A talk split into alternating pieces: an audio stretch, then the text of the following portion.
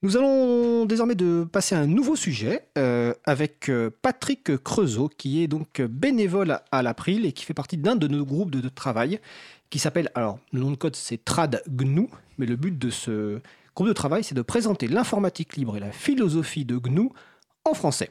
Alors bonjour Patrick. Bonjour Frédéric et bonjour à tous ceux qui nous écoutent.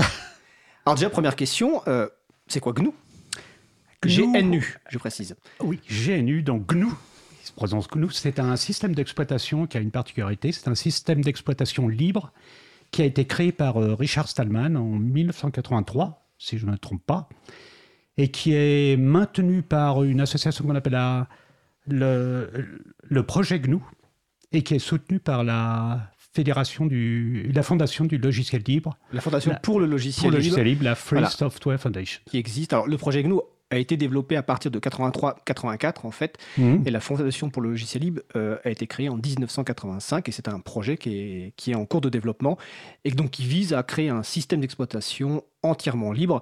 Alors je renvoie les personnes qui nous écoutent à l'émission de la semaine dernière dans laquelle nous avons euh, notamment ah discuté des distributions GNU Linux mhm. qui de nos jours permettent d'avoir un système d'exploitation entièrement libre. Tout à fait. Donc, ce qu'il faut peut-être préciser, c'est la signification de GNU. Oui. Hein, parce que GNU is not Unix. Alors, c'est un acronyme, hein, GNU, évidemment. C'est un acronyme qui est un petit peu particulier, puisqu'il il a une. Il a ce qu'on appelle. Euh, je cherche mes mots.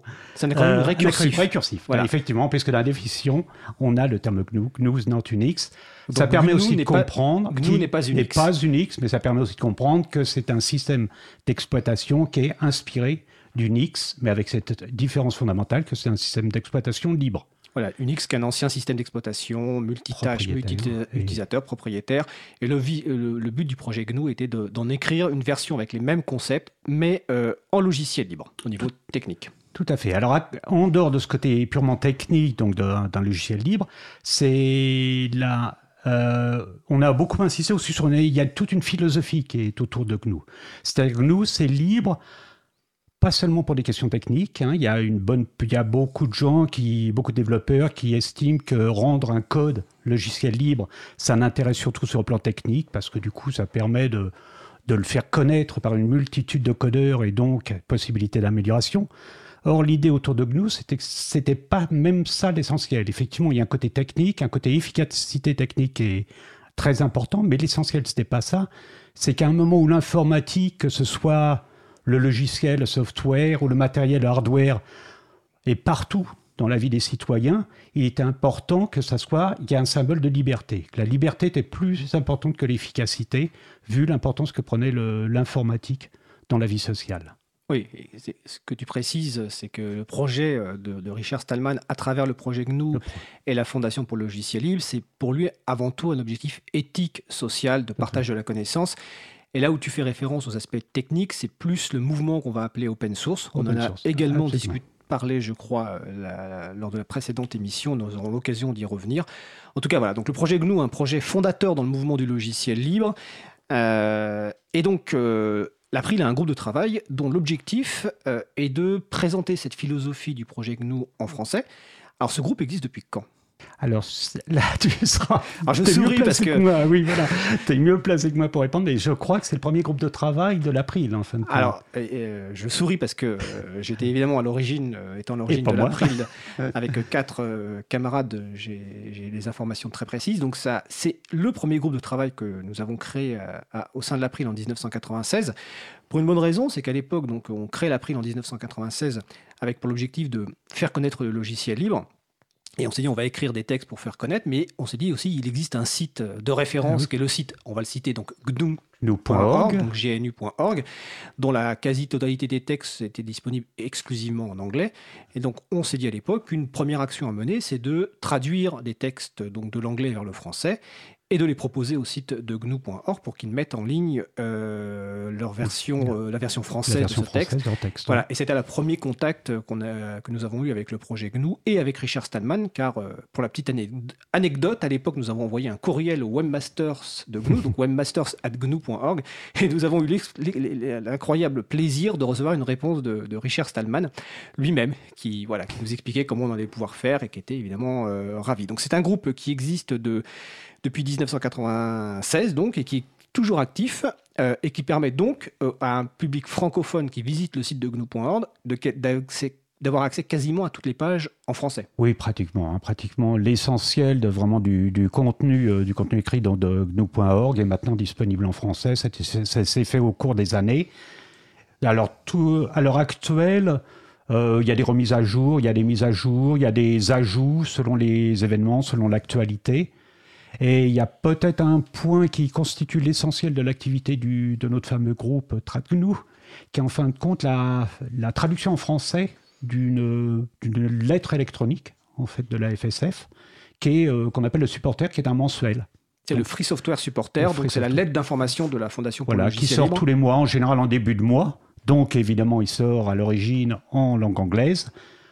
On reçoit ce, supporter, donc ce texte anglais, et le, groupe TradeNow euh, s'efforce donc de le traduire dans les meilleures conditions possibles et de le rendre disponible rapidement donc euh, à des gens qui ne comprennent pas la langue anglaise.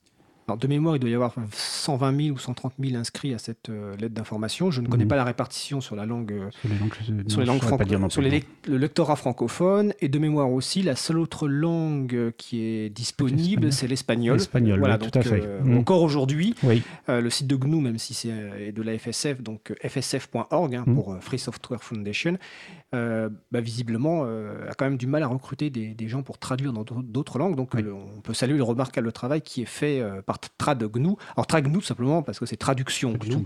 Voilà, c'est trad-GNU, on appelle ça. Donc euh, voilà, c'est un, nom de code.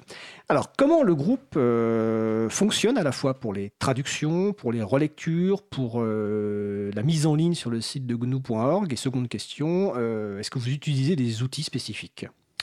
Oui, alors le mode de fonction, je t'ai dit, l'essentiel de notre activité à l'heure actuelle, c'est, disons, divisé en deux grandes parties.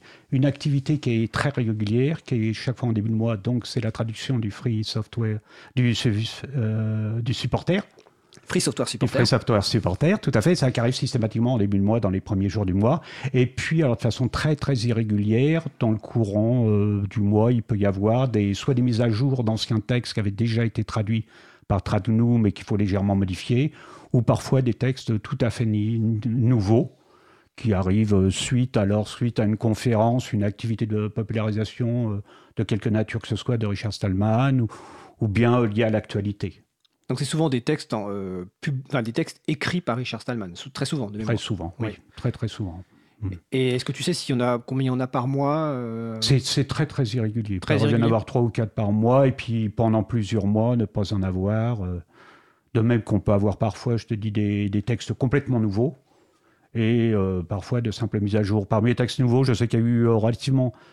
Oui, c'est un texte nouveau, ce n'était pas une mise à jour. On a eu, il n'y a pas très longtemps, des règles un petit peu... C'est des textes très très divers. Hein. Donc il y en avait un, c'était des règles de conduite de débat au sein du projet GNU, ou un petit peu sur des idées un peu basiques, mais qui, font, qui est toujours bien de rappeler, à savoir que quand on discute d'idées, pas de personnes, donc on peut critiquer des idées, mais on ne critique pas les personnes. Enfin, voilà, une espèce de protocole de comportement correct au sein des, discussions.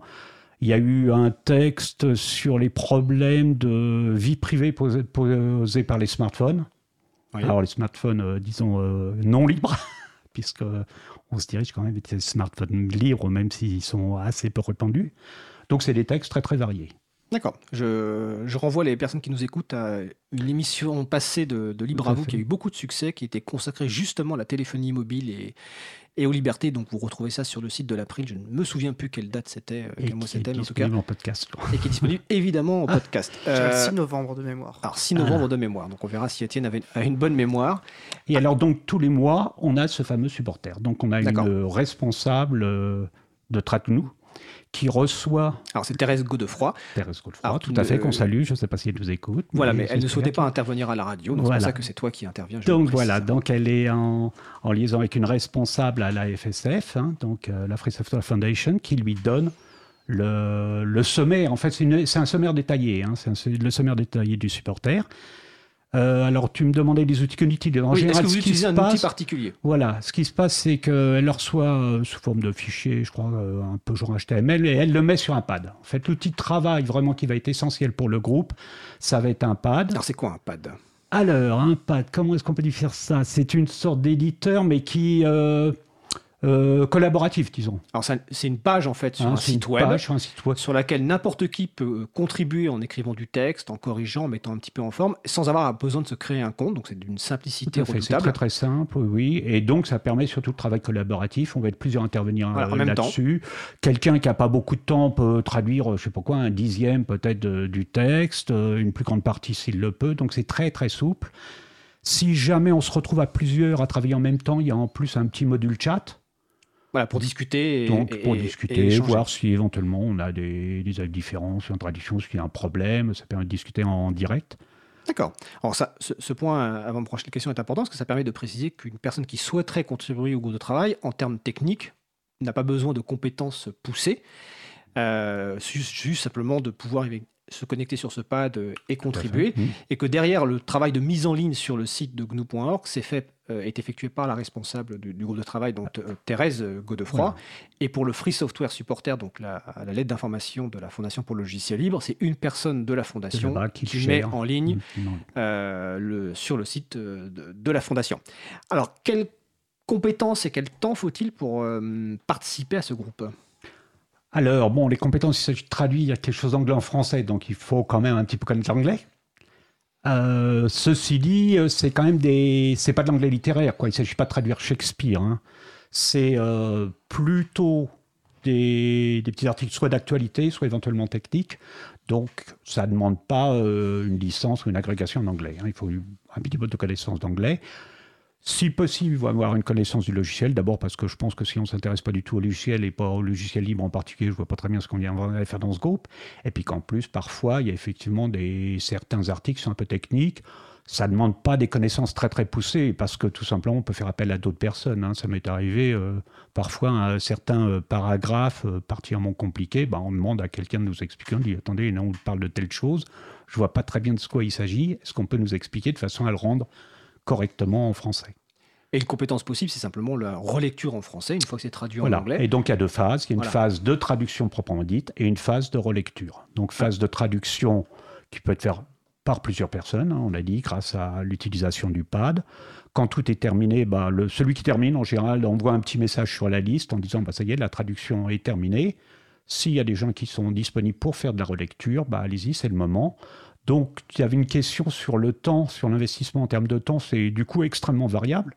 La, contribution peut nécessiter relativement peu de temps. Tout à fait. Voilà. Tout à fait. Et euh, pour finir sur cette partie-là, euh, sur les termes qui pourraient poser question ou autre, il faut rappeler aussi l'avantage que Richard Stallman parle très bien français et donc il peut être mm. éventuellement sollicité pour préciser sa pensée. Alors dernière question, euh, que t'apporte personnellement le fait de contribuer à ce groupe?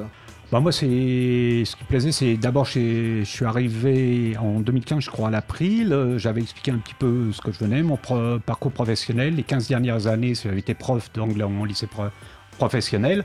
Et donc, comme je voulais contribuer et apporter quelque chose à l'April, je me demandais dans quel secteur euh, vous auriez une demande qui correspondrait à ce que je peux faire. C'est là qu'on m'a parlé du groupe. Et donc, c'était un grand plaisir parce que moi, ça me permet d'avoir un certain apport, même s'il est très très limité, à la promotion du logiciel libre. Et en plus, comme je disais tout à l'heure, un des gros intérêts, c'est le travail collaboratif. Ça, c'est quand même très très sympa.